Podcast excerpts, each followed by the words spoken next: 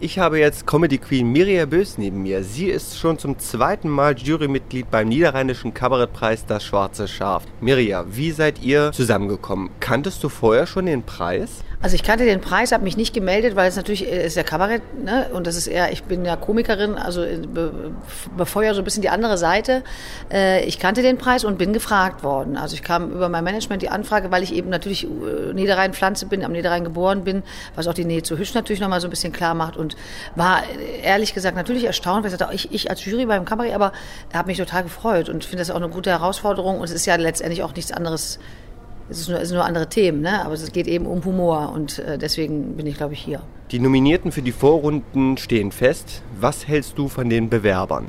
Ich habe jetzt, ich habe es ja bisher, also einige Gesichter kenne ich, weil ich ja auch den deutschen Comedy Grand Prix äh, in der Jury saß. Da gab es auch schon mal einen Gewinner des Comedy Grand Prix, der jetzt auch hier wieder ist. Ich bin sehr gespannt. Also die, die ich kenne, oder welche, die ich kenne, wo ich denke, ist das Kabarett? Also es geht natürlich auch immer um die Auszüge, die sie dann machen aus ihrem Programm, äh, weil es, es soll ja nicht am Ende sein, dass jemand auf der Bühne steht, der macht eine Viertelstunde super Stand-up, aber es ist kein politisches Kabarett, also weil das ja nicht in dem Hüsch-Sinne ist. Ne? Und da bin ich sehr, sehr gespannt drauf. Viele kannte ich auch nicht. Es gibt einen, einen ähm, der jetzt in der Vorrunde ist, der ist 17 Jahre alt, das finde ich faszinierend. Also wenn ich mir überlege, wenn man mich mit 17 auf die Bühne gestellt hätte, wäre da noch nicht so viel Eloquenz rausgekommen. Also äh, ist ganz und ganz bunt gemischt, also wie es eben schon gesagt wurde, und das finde ich total spannend. Also es ist jetzt so ein, äh, es sind ja zwölf, äh, es sind 13 Personen, aber es sind zwölf Gruppen, ne? Und ähm, ich bin wirklich gespannt, wen das Publikum ins, in, das hängt natürlich wirklich von auch bei einigen denke ich, hängt es auch vom Alter des Publikums ab, was in den jeweiligen Theatern sitzt, wie sie darauf reagieren. Äh, und ich freue mich auf die fünf, die am Ende kommen. Auf was achtest du, beziehungsweise ist der wichtig in den Vorrunden, was die Teilnehmer machen müssen, um weiterzukommen? Also aus den Vorrunden halte ich mich ja theoretisch noch raus, also auch praktisch, weil ich ja gar nicht jeden zu jeder Vorrunde gehen kann. Das ist ja nicht so auch nicht so vorgesehen. Äh, das ist ja auch okay, weil das Publikum soll ja die Vorrunden tatsächlich entscheiden. Ne? Also klar müssen Sie darauf achten, äh, das Publikum für sich zu gewinnen. Äh, und das ist ne, kommt immer auf die Tagesform auch an ne? und sich nicht ins Boxhorn jagen lassen, sich von der Aufregung nicht auffressen lassen. Und ich finde schon, dass zwölf Gruppen, also zwölf Leute aus so vielen, aus 90 eingegangen, dass die sind schon an der Jury vorbeigegangen. Eigentlich können die jetzt schon ein bisschen stolz auf sich sein und vielleicht den, sich da nicht drauf ausruhen, aber sich zumindest darauf äh, so ein bisschen zu betten, zu sagen, hey, das, ich muss jetzt hier nicht ein äh, Larry machen. Und das ist beim Finale dann noch mal schwieriger. Wenn es nur noch fünf sind, ich bin, finde, bei einer Gruppe von 90 Bewerbungen, wo am Ende fünf überbleiben, da kann man sich selber auf die Schulter hauen und sagen, ich war unter den besten fünf, egal wie es am Ende ausgeht. Weil das ist nochmal so ein Abend, der, dann treffen sie alle aufeinander und jeder macht da seinen Auszug. Das ist eigentlich äh, eine Sache, die ich weiß ich noch, als ich in den Anfängen stand, äh, ich wäre verstorben. Hast du Hans-Dieter Hüsch noch persönlich gekannt? Leider nein. Also das ist auch, ich klar, äh, ich habe ihn gesehen, auf Bühnen gesehen und äh, in Sendung ist man mal aneinander vorbeigelaufen, wie es aber ist es ja eine unheimlich viele Kollegen gibt, aber es gab jetzt keinen äh, direkten persönlichen Kontakt. Mirja, ist das schwarze Schaf für dich inspirierend als erfahrene Komikerin? Muss man jetzt gucken, je nachdem, welche Menschen am Ende da stehen. Äh, Wenn es eben wirklich das ausschließliche politische Gesellschaftskabarett ist, dann ist es für mich ja, tangiert es mich für meine Sachen nicht. Ne? Man lässt sich inspirieren vom Timing der Leute, wenn man sieht, guck mal, was der für ein super, also ne, man hat das ja selber über die Jahre sich auch erarbeitet, aber und was sie machen und wie das präsentiert wird oder so Ansatzideen. Aber es ist ja sowieso so, dass man versucht, äh, mit Scheuklappen durch die Gegend sein eigenes Ding zu machen und nicht, äh, also im Optimalfall sollte man ja auch nicht bei Kollegen sich Dinge abgucken. Das ist eigentlich ja verboten. Ne? Naja, komm, ja, komm, komm. Also wenn es, ne, es kommt eher so. Aber äh, ja, ich, letztes Jahr hat es mich auf jeden Fall, also beim letzten Mal hat es mich auf jeden Fall schon echt fasziniert, das auf der Bühne zu sehen, ne, weil es eben nicht das ist, wo ich jetzt als erstes ich bin auch so viel unterwegs, man geht ja auch gar nicht so oft zu Kollegen hin. Und das ist auch ganz toll. Beim Schwarzen Schaf habe ich ja die Möglichkeit, einen Abend zu sitzen und mir fünf Leute anzugucken im Finale, zu sagen, oh, ich kann mich auch einfach mal zurücklehnen. Weil obwohl es eine Fachjury-Entscheidung ist, gebe ich ganz offen zu, dass ich vom Publikum mich beeinflussen lasse. Also weil ich finde nach wie vor, es ist eine Sache, die nicht für die Jury gemacht wird, sondern es ist ein großes Publikum sitzt hier. Das kommt natürlich auch nochmal bei dem, beim Finale erschwerend hinzu, dass es so eine wirklich große Halle ist. Und äh, wenn das Publikum aber abgeht wie Luzi, sage ich jetzt mal, und mich selber, also ich finde, Humor ist sehr subjektiv. Da liege ich aber auf dem falschen Weg, würde ich sagen. Also lasse ich mich durchaus davon beeinflussen, was hinten äh, passiert. Du bist ja nicht nur Jurymitglied beim Kabarettpreis Das Schwarze Schaf, du bist ja auch selber auf der Bühne und aktuell mit deinem Programm Für Geld tun wir alles on Tour. Worum geht es in deinem Programm?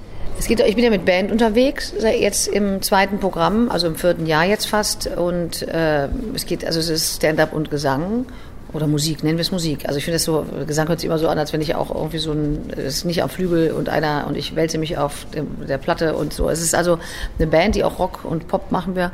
Und es geht in der Tat darum, natürlich, was man alles für Nebenjobs schon gemacht hat, womit man sein Geld früher mal verdient hat, bevor es losging, was man sich vorstellen kann zu tun. Es ist aber, der Titel ist äh, im Endeffekt entstanden, weil meine Band, die Honky Donkeys, die machen sich echt zum Larry auf der Bühne für.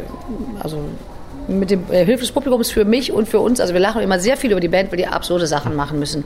Die Leute dürfen sich von denen was wünschen, auch Kunststücke, weiß die machen dann so eine menschliche Pyramide und sind Musiker. Ne? Also es ist, auch immer Verletzungsgefahr dabei. Und das war im ersten Programm schon so. Und dann kamen wir irgendwann im Laufe des ersten Programms, ähm, kam ich darauf zu sagen, mein Gott, für Geld tut ihr aber wirklich alles. Ne? Und so ist auch der Titel des zweiten Programms entstanden. Also den Titel gab es vor dem Inhalt und dann fülle ich. Es ist bei mir auch meistens so, zu überlegen, in welche Richtung könnte es gehen und dann fülle ich das mit meinen Geschichten und dann ist es eben, gibt es ein ganzes Kapitel darüber, welche Nebenjobs ich schon alle bedient habe.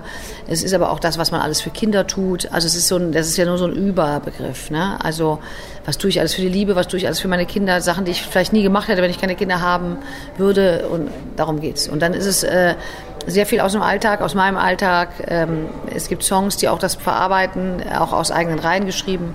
Und die Band äh, trägt schreckliche Kostüme, die ich ausgesucht habe. Aber der Saxophonist verkleidet sich zum Beispiel, muss sich als Prinzessin verkleiden zwischendurch. Äh, und äh, ich habe die alle irgendwann mal im Karnevalsladen gekauft und die stehen aber stoisch da und spielen ihre Sachen und alle haben großen Spaß. Du hast die Honky Donkeys schon angesprochen. Wie bist du auf die Band gekommen? Wie seid ihr zusammengekommen? Ich bin eigentlich ja, komme ich ja ursprünglich von der Musik. Ich habe mal Musical studiert und habe ja auch Musik gemacht und das die Comedie, äh, komisch, komische Seite kam erst später dazu. Und es war so, dass der Frank Ramons, ein Song- und Songwriter und Textwriter, ähm, der, der, macht viel für Annette Louisanne und dieser, der kam, äh, weil er mein Management kennt, irgendwann auf den Peter Banzu, glaube ich 2013 war es, hat gesagt, warum will die nicht noch mal was mit Musik machen? Und hat äh, tatsächlich ein Album für mich geschrieben, was wir im Studio aufgenommen haben, also ein reines Gesangsalbum, äh, als so Popmusik war. Als Comedy Pop haben wir es genannt. Und ich habe dann gesagt, ey, ich mache doch jetzt nicht eine Platte, die ich nicht auch mit auf die Bühne bringe. Und dann ähm, war es so, äh, dass der Frank Sackenheim, mein Saxophonist, ist auch mein MD, also mein Musical Director. Dem habe ich gesagt, und wir kennen uns seit elf Jahren, glaube ich äh, ey, ich brauche eine Band und ähm, die müssen alle super Musiker sein, super aussehen und jeden Scheiß mitmachen. So, oh Gott, das wird ja total herausfordernd. Er hat dann aber sechs Musiker gefunden, also fünf, er ist ja auch mit dabei, äh, wo es genauso funktioniert hat. Also die dürfen sich nicht schämen, sich zum Larry zu machen, die müssen improvisieren auf der Bühne, die müssen mit mir äh, so und das sind dann die Honky Donkeys geworden. Der Titel kam irgendwie dazu, weil die Platte ja hieß, das Leben ist kein Ponyschlecken. Honkies sind zwar Esel, Donkeys sind zwar die Esel, aber es war, wurden dann die Honky Donkeys auf irgendwelchen äh, Wegen. Und äh, das ist in der Tat auch etwas, wo ich zum Beispiel, äh, ich bin ja nun wirklich schon lange keine Newcomerin mehr, aber ich habe an ich habe damit auf den Reset-Knopf gedrückt, habe ich gemerkt. Also ich habe Publikum vergrault, äh, ne? die sagten, jetzt mal die Stand-up, so.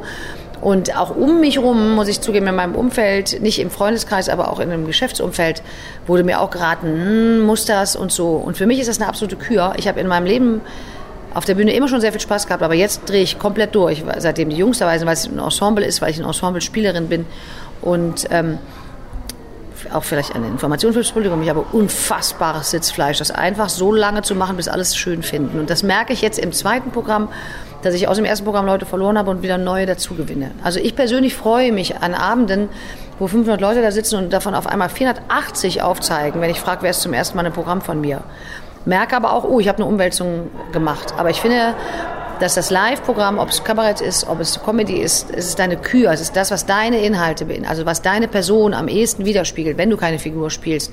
Und das ist so ein Ding, wo ich gesagt habe, nee, nee, nee, die Honky Donkeys bleiben die nächsten zehn Jahre. Und das ist, weil auch dann schon Leute sagen, mach doch ein Solo-Programm und das Programm. Ich so, was glaubst du, was der Veranstalter bucht? Zehnköpfige äh, Entourage oder böse allein, wenn sie die Bude voll macht? Und das ist so ein Ding, wo ich sage, da würde ich gerne, also ich würde mich freuen, wenn das Publikum diesen Spaß, den ich noch viel mehr habe, äh, merkt. Ich glaube auch, dass das so ist. Ist es richtig? Also das habe ich gelesen, dass du aktuell in Dreharbeiten für eine neue Sitcom steckst. Das stimmt insofern nicht, dass ich so, dass ich, ich steckte in den Dreharbeiten bis Ende August, aber es stimmt.